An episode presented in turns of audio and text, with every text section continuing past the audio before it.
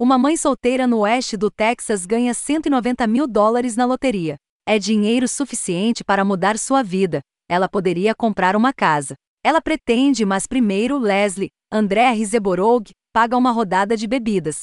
Avanço rápido de seis anos e Leslie está sendo despejada de um quarto de motel sujo por não pagar seu aluguel. Com seus pertences mundanos enfiados em uma mala rosa pálida, Leslie se consola temporariamente no conforto sombrio da bebida e dos homens em um bar local. Andrea Rizeborog dá uma performance gutural e confiável de primeira classe como a titular Leslie na estreia dolorosamente séria de Michael Moore sobre os limites do controle. Para um ator, há um apelo óbvio em interpretar um bêbado fora de controle. Você pode lutar, você pode se enfurecer, você pode tocar seu animal de festa interior, você pode girar através de emoções como um anel de humor humano. Você pode descer para o tipo de desarranjo degradado, que é a versão mais profunda de uma transformação de isca de prêmios. No entanto, para ter um desempenho verdadeiramente notável como alcoólatra, você tem que cumprir a velha linha sobre isso, que alguém que está bêbado está trabalhando duro para não agir dessa maneira. Eles estão tentando enganar o mundo da mesma forma que enganam a si mesmos. Entre o conteúdo está uma folha de papel carimbada que mostra James, ou Inteag, como seu filho de 19 anos trabalhando em uma grande cidade sem nome. Ele a encontra no final de sua jornada de ônibus, quase agachada nas sombras antes que ela se aproxime dela. Teag, com sua alegria em cada olhar, expressa a apreensão e a devoção de seu personagem, não apenas porque experimentou as consequências ainda jovem. A redenção, ou pelo menos os primeiros sinais dela, chega na forma de um emprego oferecido a ela por um gerente de motel solitário e bondoso chamado V&A, interpretado por Mark Maron. Em uma performance que prova que ele é melhor David Strathair do que David Strathair. Temos que aceitar o pequeno artifício do fato de que ele lhe dá um emprego de empregada, mesmo quando ela parece mal capaz de fazê-lo. É essa lente empática que luta contra a acusação condenatória da maternidade de Leslie que a narrativa oferece.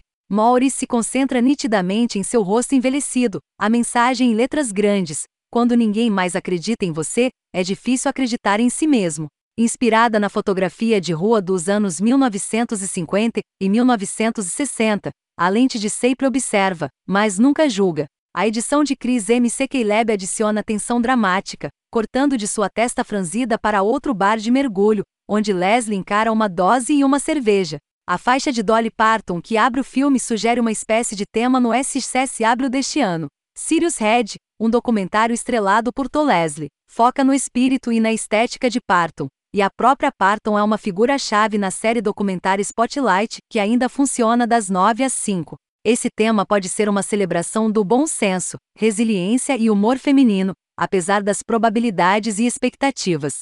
Rizeborog cava fundo e não usa atalhos para rastrear um em um ponto, diz Leslie, algumas pessoas não conseguem ver uma coisa boa quando são jogadas no prato.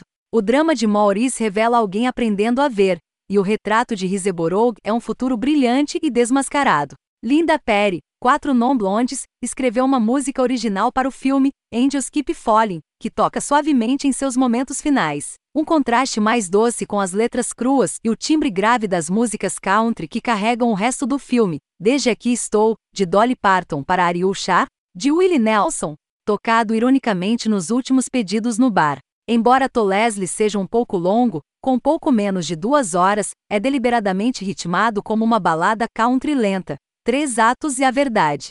Ao longo do caminho, há uma performance marcante de Alison Janney como metade do casal que era amigo de Leslie, até que Leslie tornou isso impossível. É um pequeno choque ver Janney interpretar uma maldade triste sem comédia. E Owen Teague, como James, faz sentir sua quietude de coruja. Mas o filme pertence a Rizeborog, que na segunda metade ganha vida, cena por cena, como uma flor desabrochando lentamente.